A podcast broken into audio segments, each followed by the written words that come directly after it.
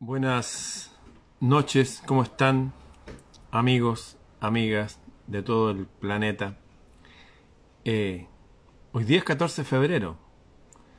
Para mí el 14 de febrero siempre fue el día en que mis padres se casaron. Y eso fue antes de que la gente celebrara el, el 14 de febrero como el Día del Amor. ¿Por qué el Día del Amor? ¿Por qué se celebra hoy día el Día del Amor? El Día de San Valentín, dicen también. ¿Por qué? ¿Alguien sabe? La verdad es que ni siquiera los, promotores del Día del Amor saben, porque hubieron varios Valentines, San Valentines, pero hay uno que se dedicaba a casar parejas según el rito católico, prohibido por ahí por el año 200, sería el siglo III. Y este se llamaba Valentín, en la época del Imperio Romano que el cristianismo estaba perseguido. Y antes que apareciera Constantino y él se robó la religión para él. Después de matar a su mujer a cuchillada y mandar a freír a su hijo en aceite. Es el primer papa. Bueno, un 14 de febrero del siglo III, un sacerdote católico casaba parejas según el rito católico y lo pillaron y le cortaron la cabeza el 14 de febrero. Como siempre nos enseñan las cosas medias chuecas, nos mienten. El 14 de febrero es un día terrible, ¿ah? el día de la decapitación de un tipo, pero en fin, ahí dejaron como el Día del Amor. Eh, ¿Qué otro día había para el Día del Amor? ¿Se acuerdan de las fiestas de la primavera? Hay una canción que se llama Escalera al Cielo, Starway to Heaven, de, de Robert Plant. Y la verdad hay de, de May Queen, la reina de mayo, que sería como la reina de septiembre para nosotros. La primavera para ellos es mayo. Y ese era el Día del Amor. De hecho, ustedes veían a todas las... Hasta las chinitas se llaman mariquitas, se llaman creo en otros países. Estos bichitos llenos de pintitas de colores amándose y dándose besitos, están las moscas, todo.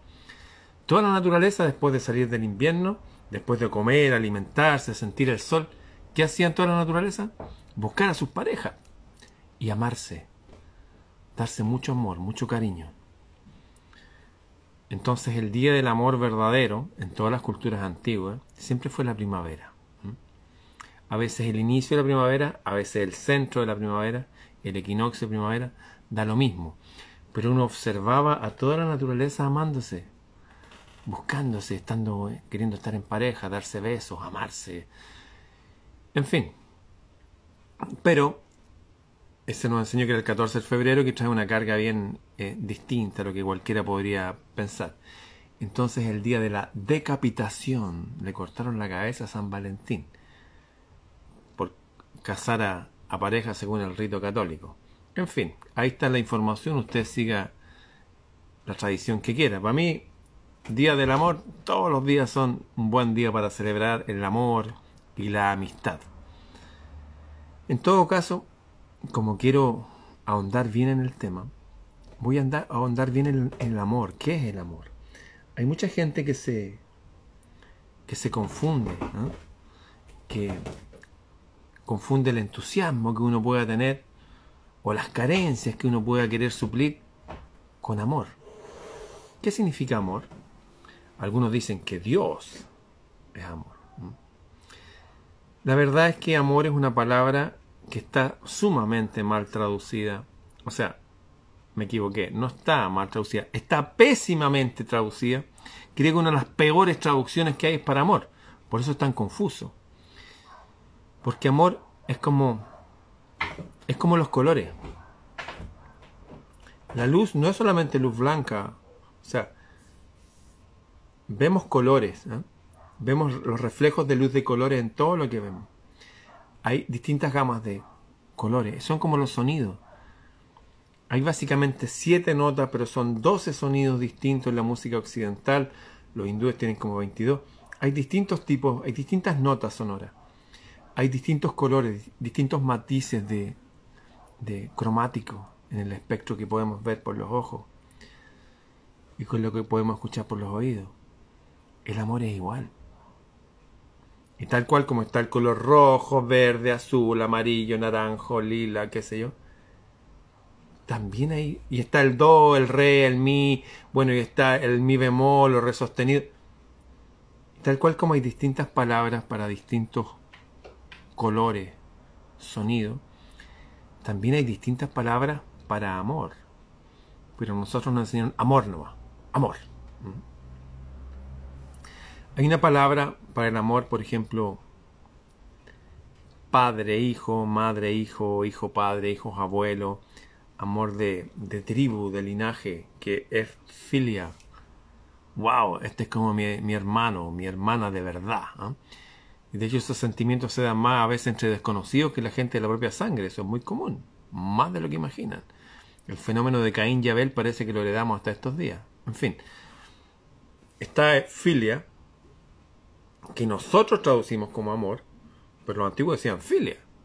Es un tipo de amor es un color, como el color verde. Pero hay más colores.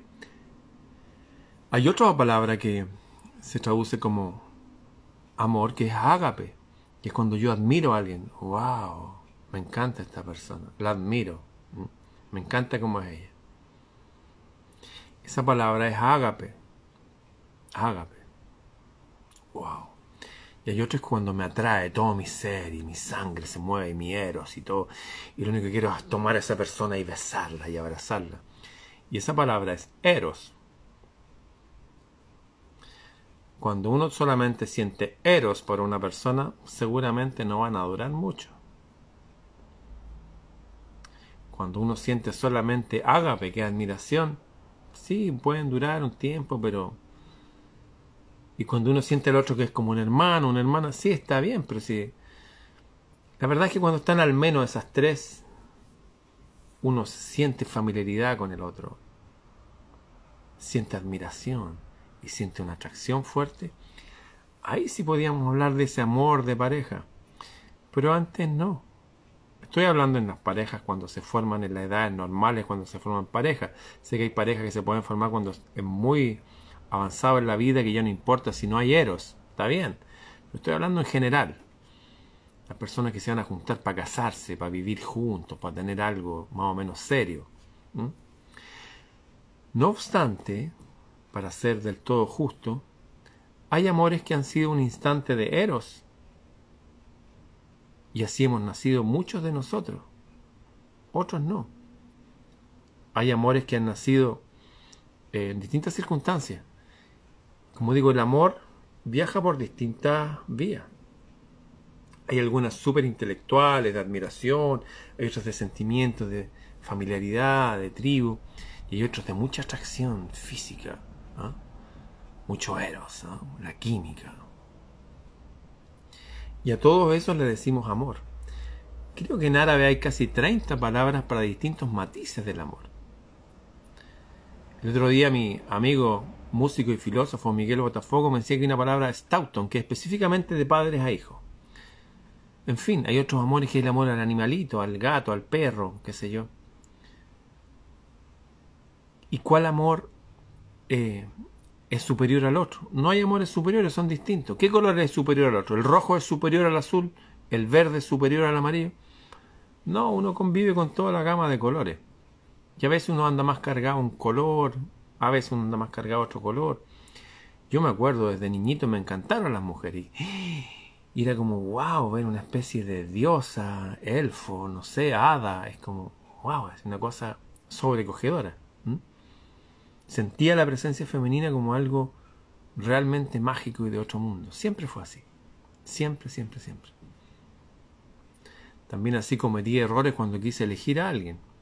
O cuando me quería relacionar con alguien, porque era todo el rato como admirar hacia algo y me olvidaba de mi propio ser. Faltaba otro tipo de amor ahí, el amor a sí mismo. Cuando uno es todo para afuera, uno termina como siendo cargoso, odioso para la otra persona. Porque uno quiere un compañero, una compañera al lado, que miren juntos a la misma parte, no que se estén mirando todo el rato. Es como estas parejas que están todo el día, oye, ¿qué estás haciendo? ¿Qué estás haciendo? ¿Qué estás tú? A ver, muéstrame. O sea, no, pues no, no funciona así. Hace tiempo conté una historia de amor, de amor que más o menos convergen estas tres vertientes que serían el amor filia, el amor ágape y el amor eros. Con esos tres patas, ustedes saben, una mesa de tres patas nunca cogea, como que se puede armar algo bien. Pero cuando un tipo le dice, oye, que le dice oye, me encanta el color de tus ojos, con eso no van a ir a ninguna parte. De hecho, el amor es empatía, sumado a la inteligencia. O sea, las personas tienen que tener más o menos el mismo lenguaje, la misma cultura. A veces incluso hasta hay un idioma musical que, no sé, comparten ciertos gustos básicos. En fin, hay una historia que conté hace tiempo, que era en una tribu de indios, donde había una jovencita que iba todos los días a buscar agua en unos odres de cuero y un palo. Ustedes saben, no había agua potable en esa época. El agua se lleva en cántaras o en odres que son de las vísceras del animal, del estómago del animal. Y había un jovencito indígena que miraba a esta niñita. La miraba siempre. Y un día le dijo, ¿te ayudo? Y él dijo, bueno. Y él tomó el agua y se la llevó. Y todos los días empezó, todos los días empezó a acompañarla. Hasta que un día él se fue a despedir. Y le quiso dar un beso y sintió el olor de su piel, de su cabello. Las feromonas, diría un biólogo, un médico. Y fue como oler la flor más exquisita del jardín. Y ya se le encendieron a él todas sus alarmas. Y a ella también. Así cada día lo acompañó a buscar agua y por ahí ya el besito ya no era aquí, ya era más cerca, hasta que un día se tomaron y se abrazaron y se han dado un beso. De eso usted conoce esos besos, ¿se acuerda? Esos besos que es como disfrutar, que es como sentir como la fruta más dulce, la más exquisita, y lo único que uno quiere es quedarse ahí eternamente. Bueno, y ahí se encendieron otras alarmas y otras señales y querían amarse. Y por ahí, en el río, escondidos, se amaron y qué sé yo. Bueno, sin entrar en detalles para qué. Así que se juntaron otro día. Y este joven llegó sumamente entusiasmado. ¿ah? Ya quería besarla inmediatamente. Pero él llegó y le dijo, quiero casarme contigo. Quiero que nos unamos para siempre. Y ella le dijo, no, no me digas eso. Y se puso a llorar ella. Se sintió mal. Y él no entendió nada, ¿por qué se puso a llorar? Pensó le gustará a otro hombre. No le habría gustado tanto yo. Y él también se puso triste. Y le dijo, pero ¿por qué me tratas así? Y la mujer le decía, no te puedo explicar. Pero ¿cómo no? Ya pensaban, empezaban a tener problemas de comunicación. Hasta que ella le dije, mira, ven. Y se subieron como arrastrándose por la loma de un cerro a espiar a su propia tribu. Le dije, mira la tribu, le dijo. ¿Ves, por ejemplo, a Pluma Azul y Halcón Rojo, que eran los nombres de aquellos? una mujer y un hombre. Yo los vi cuando era muy niña, besarse, igual que nosotros, en el río. Y también una vez los sentí amarse, donde también nos amamos nosotros ahí detrás de esos pastos grandes. Ellos se amaban, eran felices, hasta que publicaron su compromiso ante toda la tribu. Y siguieron felices un rato. Pero cuando ella, su estómago, su vientre empezó a crecer porque llevaba un hijo, se empezaron a separar. Y fíjate ahora, ni siquiera se miran cuando comen juntos. Ya no es como antes que siempre los veíamos tomados de las manos y besándose. Ya no es así. Mira a él. A veces llega borracho a su tienda y le dijo, oh. Y ella le empezó a mostrar distintas parejas ahí. Y efectivamente, algo pasaba cuando hacían el compromiso. Y este joven indígena, como Ken, es consciente de una revelación divina y dijo, es verdad, hay algo extraño cuando se hace el compromiso. Sí, le dijo, ¿y qué vamos a hacer? No sé, le dijo ella, pero Yo quiero seguir sintiendo esto que siento por ti toda la vida. Quiero amarte toda la vida. ¿Y qué vamos a hacer? Y él dijo, oye, ¿te acuerdas de ese sabio que echaron de la tribu? Ah, ese viejo loco, dijo ella. No era loco, dice mi familia. Solamente que el jefe parece que le tenía envidia. Sí, en mi familia también dice lo mismo. Siento en mi corazón, dice él, que este sabio tendrá algo que decirnos. Sí, dijo ella. Te propongo algo. ¿Qué? Para la próxima luna llena, como ahora, ahora hay luna llena, van a haber festividades aquí en la tribu, van a celebrar las cosechas, los hombres se van a embriagar, tendremos tiempo suficiente para desaparecernos sin que nadie lo note. ¿Te atreves a ir conmigo? Y ella le dijo, sí, vamos. Y se escaparon. Y se metieron entre los cerros siguiendo el río y llegaron donde una laguna que parecía un espejo de agua brillante en la noche. Y ahí había un hombre con el pelo amarrado atrás con unas plumas de águila. Y se acercaron y el hombre sabio la miró a ella y le dijo, ¿tú eres pariente de fulana? Le dijo, sí, le dijo. Y tú debes ser el hijo de... Sí, le dijo. ¿Qué están haciendo aquí? Eh, ya, pues le dijo, habla tú. Bueno. El hombre le dijo, es que queremos un consejo. ¿Qué consejo quieren? Es que hemos notado que hay algo extraño con el amor. Antes que la gente se haga un compromiso, es como que la gente se ama mucho y se prefiere y se daría la vida por el otro. Y lo único que uno quiere es estar con el otro. Pero después que se hace el compromiso, como que algo pasa y se distancian. Wow, dijo, ese es un gran consejo el que me están pidiendo. De hecho, esa es una de las claves para una vida feliz. ¿Y usted nos puede dar el consejo? Sí, claro que puedo, pero antes tienen que hacerme un favor. Claro, el que quiera. Para la otra luna llena, le dijo, quiero que cada uno de ustedes me traiga un águila joven. Y tú le dijo a él, asegúrate que sea un águila macho. Y tú le dijo a ella, asegúrate que sea un águila hembra. Entonces ellos se devolvieron y dijeron, ¿y cómo vamos a hacer una trampa para cazar águila? Él dijo, esto es muy sencillo. Él era un hombre, era un cazador. Y fue y lo primero que hicieron fue cazar una pequeña ratita. Y le amarraron su patita y se le amarraron con un cordelito a una estaca. Y abierto así pusieron unos palos grandes con una tela y con otro cordelito. Entonces la rata estaba dando vuelta, dando vuelta. Y cuando llegó la hora de que las águilas salen a buscar, el águila vio esto, un águila joven, bajó, este niñito dio el corderito, ¡pum! Y la cazó. Después fueron, le amarraron desde afuera las patas y dijeron, mira, justo es macho. Ya, esta va a ser la mía. Y así cazaron a la otra. Con un conejito ahí le amarraron una patita. Y ¡pum! Estaban felices. Las guardaron ahí en unas, unas cositas que hay en unas cajas con caña, qué sé yo. Y para la próxima luna llena, 28 días después, fueron cada uno con su bulto, envuelto en unos mantos, unas águilas jóvenes. Y llegaron. Y el sabio les dijo, ¿trajeron las águilas? Sí, dijeron. ¿Te aseguraste que esa águila fuera macho? Sí, dijo él.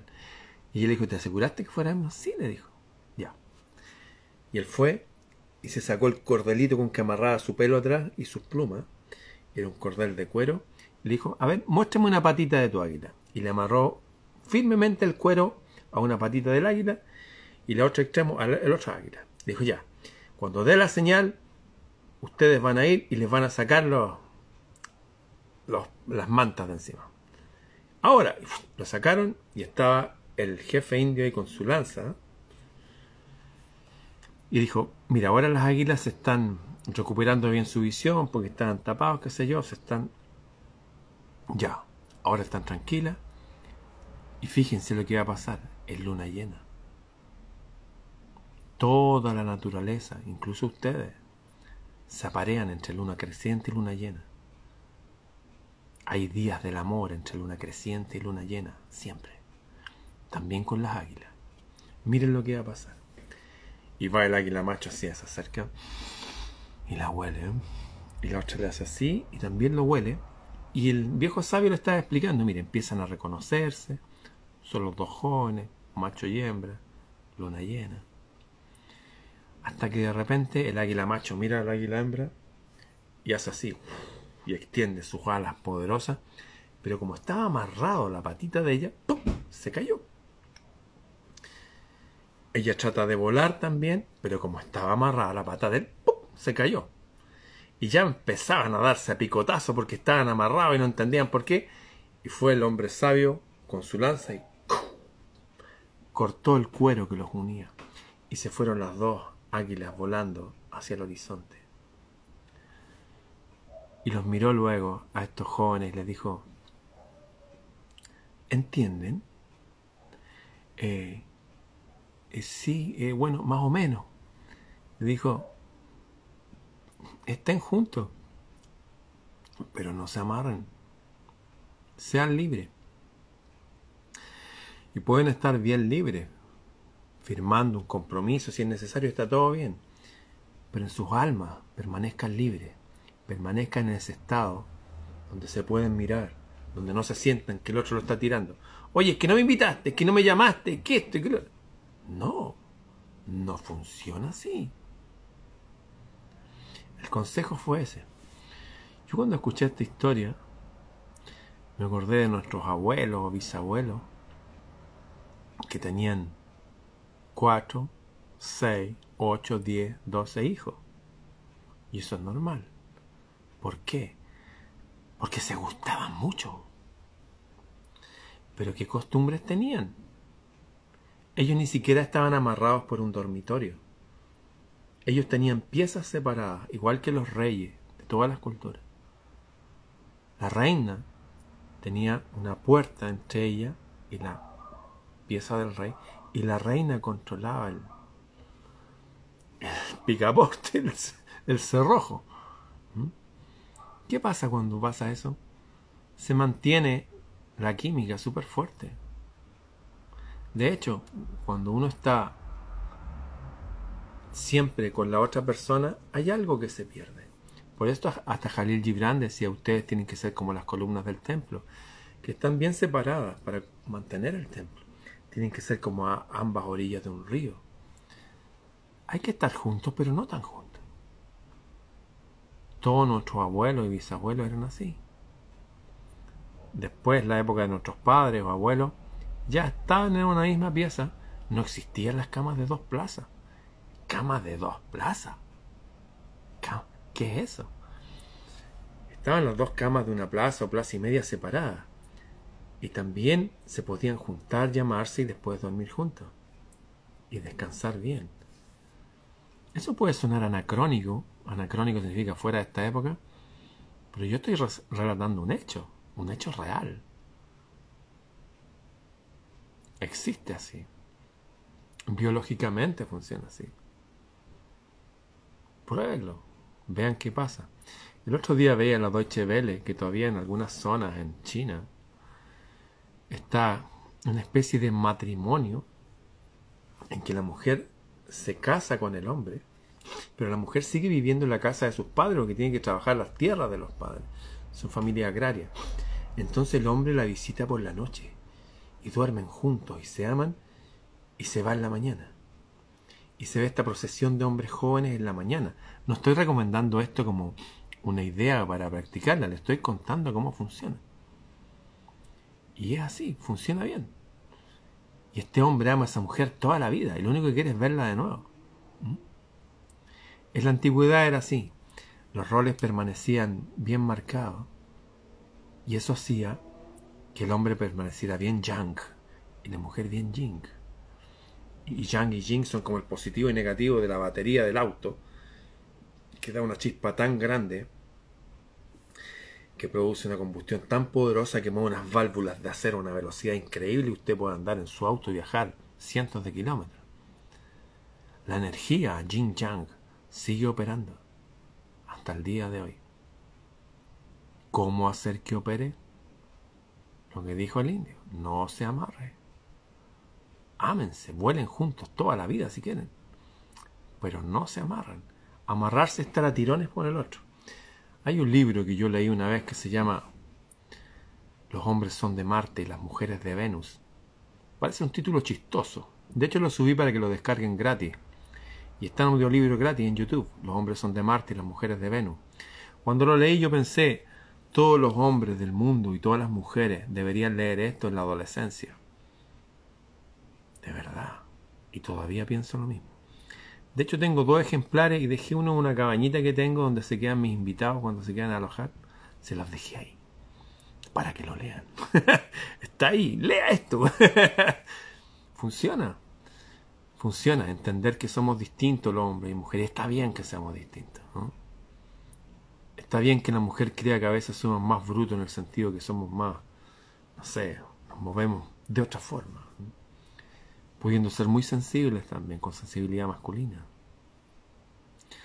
Fíjense que hay una analogía de la naturaleza que todos podemos observar, que es por ejemplo el perro con el gato. ¿Se han fijado que hay parejas que pasan peleando? Pero igual están juntos porque frente al fantasma de la soledad, o de la pobreza, porque uno tiene que dejar la casa a ver si se oye cómo voy a vivir. Tenemos esta casa en común, así que mejor no me arriesgo. Pero se llevan mal, se llevan pésimo. ¿Por qué se llevan mal? Bueno, obviamente hay muchos motivos por los cuales las personas se pueden llevar mal. Estas personas que se quisieron, se amaron, que partieron con amor filia, o amor ágape, o amor eros, amor de filia, de familia, de tribu, ágape de admiración, hoy me encanta o eros, wow. Igual pasa un tiempo y después están puro peleando. ¿Por qué? Porque tenemos lenguajes distintos. Tenemos formas distintas. ¿Se han fijado que las mujeres, esto en todo el mundo, cuando van a ir al baño y dicen, voy a hacer pipí? ¿Y qué me importa que vaya a hacer pipí? No me interesa. ¿Para qué me lo dice? Y a veces van juntas al baño. ¿Por qué así? Porque antropológicamente, desde siempre, desde hace años atrás, el baño quedaba fuera de las casas. Tener un baño adentro es antigénico. Los baños, un baño de hoyo. ¿Mm? Entonces tenían que ir afuera. Y ese era el momento más vulnerable de la vida de una mujer. Ahí la podían secuestrar, ahí entonces avisaban para que todos estuvieran pendientes. Y eso desde que eran niñitas. Entonces, y a veces ya acompañan y por eso van juntas. ¿Han visto un hombre que, oye, voy a hacer pipí? ¿Conocen a un hombre que? No, pues. Y que diga el amigo, ay, yo te acompaño, vamos. No existe eso. Bueno, a mí me gusta la antropológica entonces. Pero hay más cosas antropológicas. ¿Se han fijado que las mujeres siempre como que hablan más que los hombres. Y cuando se juntan entre ellas, como muchas palabras por minuto. En cambio, el hombre a veces está más callado, más serio, más reflexivo. Eso porque antropológicamente, el que salía al exterior, más allá de la caseta del baño, a cazar, pescar o traer sustento, el que iba más allá era el hombre. Y todas las actividades que se hacía el hombre por su familia, que básicamente eran cazar y pescar, se hacen en silencio. Porque si no se arrancan las presas, se corren, lo perciben a uno, sienten el olor, el murmullo y se van. Se saben qué, silencio. En cambio las mujeres estaban ahí y se acompañaban, eso. Y se daban compañía y estaban comunicándose siempre. Había un cierto eh, nerviosismo tal vez, no sé. Eso es por nombrar un par de cosas, pero hay más. Hay cosas mucho más sutiles. ¿Se han fijado, por ejemplo, que, no sé, los animales domésticos, Este ejemplo es de la naturaleza. Cuando el gato está feliz, arquea el lomo, para la cola y para las orejas. Está feliz. Cuando un perro hace eso, arquea el lomo porque está a punto de atacar, está loco de furia. El perro cuando está feliz agacha las orejas y mueve la cola. Cuando está feliz. El felino cuando agacha las orejas y mueve la cola es porque va a atacar. Tiene el lenguaje cambiado en 180 grados. Son lenguajes totalmente distintos. Y eso pasa entre hombre y mujer. Es como cuando uno le pregunta, uno está callado, está serio. Y la mujer le pregunta, ¿estáis bien? Sí. ¿Pero estáis seguro que estáis bien? Y ya esa incisiva segunda pregunta es como que molesta eso. Porque el hombre, como decían algunos neurocientíficos, pueden buscarlo, hasta, hay un montón de charlas, necesita estar en ese cuarto íntimo de la nada, donde no hay nada, solamente soy. Y eso, en el lenguaje femenino, muchas veces es impensable. Y si uno trata de explicar, hoy no, estoy, quiero estar un rato en silencio y la nada. No, pero es imposible que esté en silencio, pues, siempre tienen que estar pensando en algo, la gente piensa siempre... Y empieza este lenguaje cambiado, como el perro y el gato. Y ella quiere realmente averiguar qué me pasa. Pero eso, yo lo siento que me está promoviendo al, a la pelea, a sacarme de mi centro. Bueno, como, cosas como esas se explican en ese libro. Los hombres son de Marte y las mujeres son de Venus. Es bueno entender que realmente tenemos otra naturaleza. De verdad. Y el hombre cuando trata antinaturalmente de ser como una mujer, ser más comunicativa a la fuerza, ser más... Uno termina sintiéndose mal. Uno no puede impedirle al águila que vuele o al león que ruja o al guepardo que corra a 140 kilómetros por hora.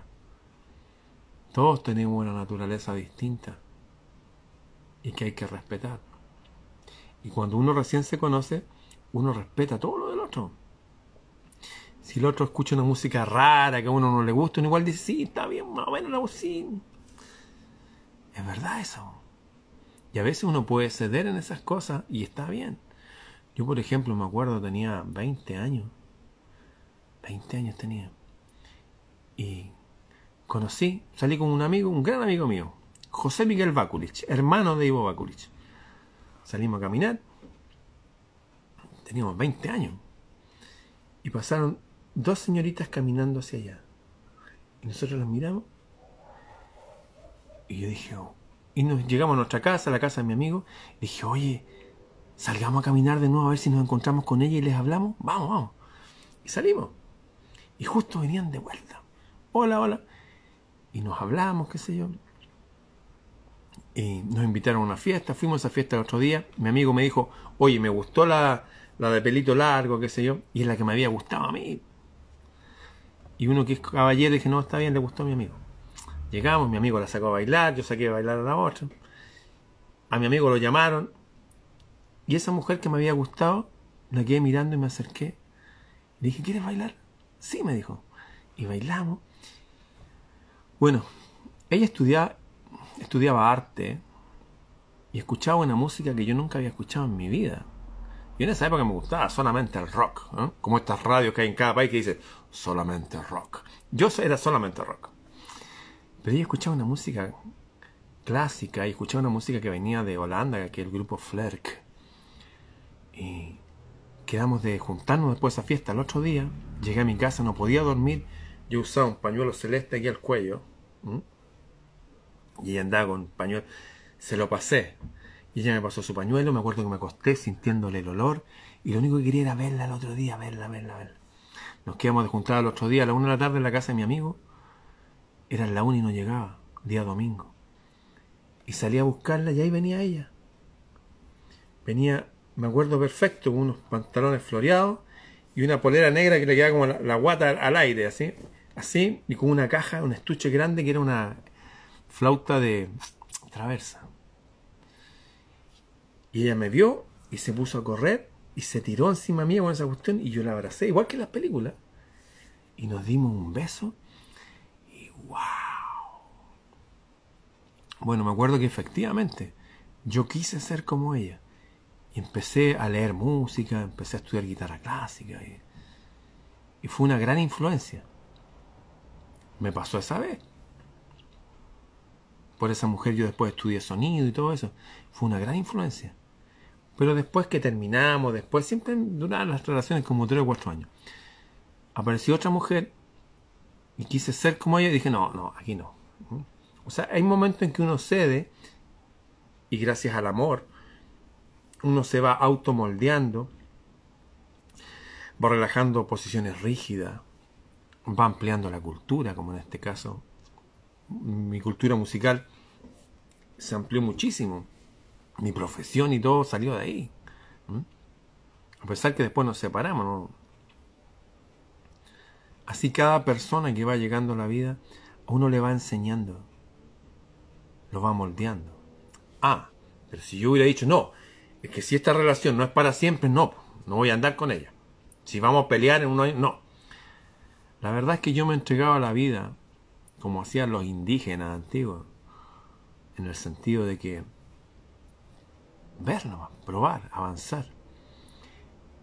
Y me he dado cuenta que efectivamente cada pareja que ha habido en la vida es como cada primavera que llega con sus flores, con su amor. Y después pasa la primavera, llega el verano, después el otoño y algunas cosas se empiezan a secar y a morir. Pero el amor siempre se renueva. Este amor que es esta mezcla de ágape, filia y eros siempre se va renovando. Hasta que llega un momento en que, al parecer, uno dice, ya, esto es. Y llegamos al final de la vida y nos vamos. Y mantuvimos una relación de pareja de años, décadas, no lo sé. Va a depender de cada uno. Ese es el amor más común que podemos optar todos. Y es un gran amor y teniendo un amor así deberíamos sentirnos felices. Esplendorosos, así, wow. Viví y conocí el amor. Y hay otros tipos de amor. Carl Gustav Jung habló de este otro tipo de amor. Que no es para todo. No es para todo. De hecho, él hacía eco de que los grandes amores de la humanidad, de hecho pinté un cuadro donde sale Krishna y Radha, los grandes amores de la humanidad nunca fueron esposos. Nunca es nunca. Fueron personas que se amaron nomás. En este caso, Krishna y Radha.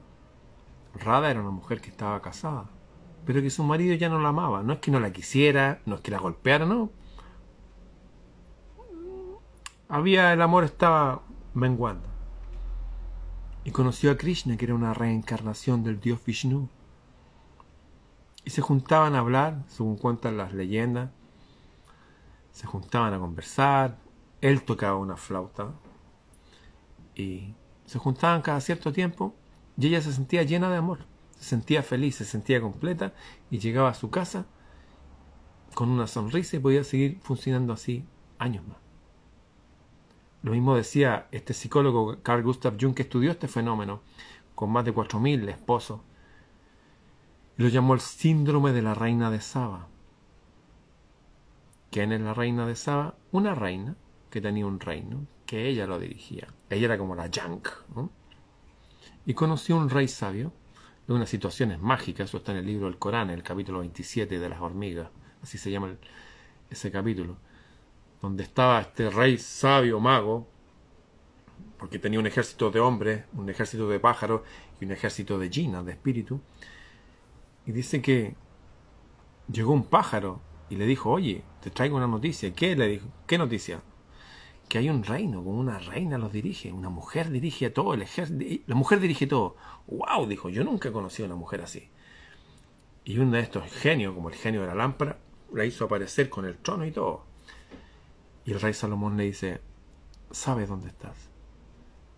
Ella miró y dijo, sí, tú debes ser el rey mago Sí, le dijo, tú eres la reina de Saba, sí, y le da la mano. Y ella se levanta y se asusta y se toma el vestido así. Dice, ¿qué te pasa? Es que creí que me iba a mojar, porque el palacio de este hombre estaba hecho de cristal. Bueno, y ellos vivieron un gran amor. Pero a pesar que ella tenía su cuento en su reino y él tenía ya su, tenía varias esposas. Pero esa mujer llegó a complementarlo de tal forma que un amor emblemático que se habla en el Corán, se habla en la mitad del mundo eh, árabe, hasta el día de hoy. O sea, a veces aparecen otros tipos de amor que a uno lo complementan, que no tienen nada que ver con nada de lo que hablé anteriormente. Es como que, de hecho, Jung lo hablaba de ese amor como A, guion, mor, que significa sin muerte. Son personas que llegan y, wow, es como una inyección de inmortalidad. Uno queda como, en el sentido totalmente eh, refrescado, uno quiere seguir aprendiendo más cosas, uno quiere seguir viviendo más, de hecho construyeron más palacios, agrandaron sus reinos. Es como una inyección de energía divina a través de un tipo de amor que no es ninguna de las traducciones que hablé anteriormente. ¿Cuáles eran las traducciones? Filia, agape y eros. No hay una palabra para ese amor. Y no es un amor que quite espacio de la persona, sino que crea espacio. De hecho, Jung es súper específico, este no es un amor para todos. De hecho, decía, si usted tiene la suerte o la desgracia, desgracia, de conocer a una reina de Saba en su vida, no haga ni tal de casarse con ella porque se destruirían. Y viceversa, si usted conoce un rey mago, no haga ni tal de casarse con él, porque se destruirían. Porque ese amor es otro tipo de amor, amor, sin muerte. Es un amor para beber de la inmortalidad en esta vida. Es una inyección de energía para personas que manejaban como ellos muchas responsabilidades, mucha gente son para gente con otro tipo de vida, que van más allá del común. De hecho dice claramente, si tiene la desgracia, podrían destruirse. Puede ser un amor que puede destruirlo. Son como estos pescados que comen los chinos, el pez globo. Cuidado. Si no lo sabe preparar, se va a morir. ¿Mm? Eso. Ahí tienen como un panorama grande de bien específico de los tipos de amores de los cuales bebemos los seres humanos. Este último tipo de amor es solamente para seres humanos adultos, es para personas que ya tienen su mundo formado hace rato. De hecho, también se le conoce como la musa inspiradora o el muso. De hecho, Jacques Cousteau, Jacques Cousteau que atravesaba los océanos en sus aparatos que él mismo inventó. Él se hizo su barco Calipso con un barco que era para dragar minas en la Segunda Guerra Mundial. En fin, él conoció una mujer que lo inspiraba a hacer eso. Pero otra mujer, aparte de la mujer que tenía, Charles Lindbergh, sí, ese que atravesaba el océano, pero por el aire, también. Miles Davis, Sting, eh, Eric Clapton, me acuerdo, leí todas las autobiografías de música que leí, todas vivieron eso. De repente, con su vida formada y todo bien, apareció alguien que decía, wow, sí, pues a mí me gustaba tocar guitarra, a mí me gustaba hacer esto. Son personas que llegan y como que nos reconectan con nosotros mismos, con la vida, con nuestros intereses. Va más allá de la propia persona que llega. Es como una inyección de energía. Ese es un tema aparte que lo quise mencionar, porque es importante entenderlos como adultos. Muchos de nosotros, mi caso por ejemplo, yo soy hijo de la segunda esposa de mi papá. Con la primera no tuvo hijos. Y no hubiera aparecido esa segunda esposa si no, no hubiera aparecido esa persona que, que lo deslumbró, que dijo, wow, esto es, esto es el amor. En fin, 14 de febrero, un día como hoy se casaron mis papás. Hacían más de 40 grados de calor, me dijeron. Día de San Valentín. No es un día como para el amor realmente, es el día en que decapitaron a un tipo por unir a la gente según el rito católico. Está bien. Antiguamente se celebraba el Día del Amor para la fiesta de la primavera. ¿Por qué? Porque todos estaban amando, todo era naturaleza. En cuanto a una época específica del año. También hay una época específica del mes en que uno puede celebrar el amor o hacer ritos de amor, que sé, que es cuando la luna está como una uñita, se pone el sol en el horizonte y después usted ve como una uñita tenue, desde ahí hasta la luna llena, son épocas de amor, épocas para encargar hijos y para hacer cosas relacionadas con el amor, amor de amistad también. También hoy día se le conoce como el Día del Amor y el Día de la Amistad. De hecho, amor, amistad, tiene la misma primera sílaba, am. Se dice que Dios es amor, porque no importa el tipo de amor que lo haya traído usted al mundo, aunque haya sido un amor fugaz.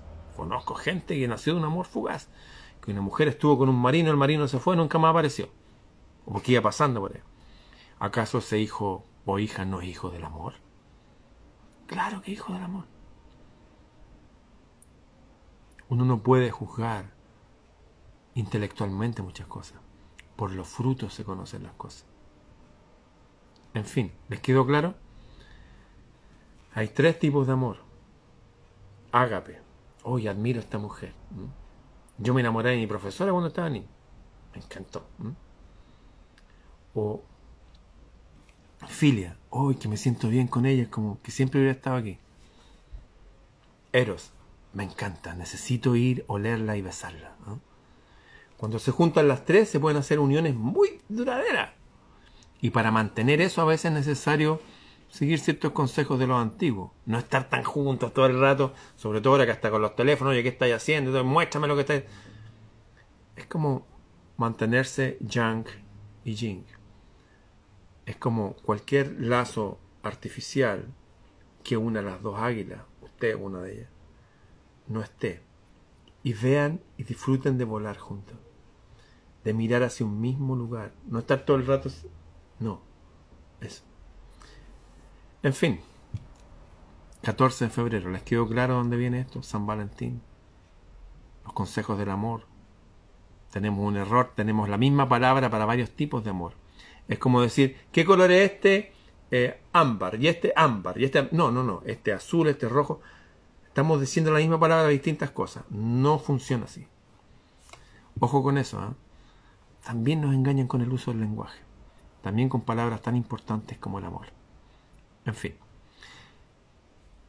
un dato para las personas que no tengan amor y que deseen tener un amor, de verdad, arrodíllense en silencio y pídanlo.